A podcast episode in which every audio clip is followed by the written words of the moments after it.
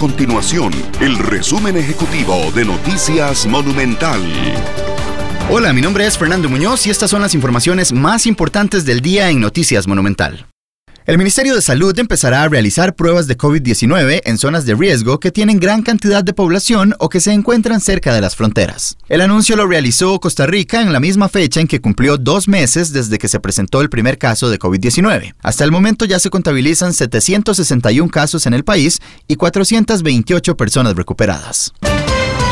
Además, el ministro de la Presidencia, Marcelo Prieto, descartó rotundamente que el próximo viernes el gobierno vaya a anunciar un paquete de impuestos como parte de las acciones para reactivar la economía después de la crisis del COVID-19. Diputados y cámaras empresariales especularon que entre las medidas del equipo económico del gobierno se incluirían una serie de tributos después de que el propio presidente anunciara una reducción del 10% en su salario.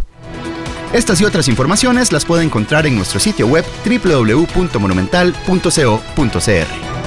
Nuestro compromiso es mantener a Costa Rica informada. Esto fue el resumen ejecutivo de Noticias Monumental.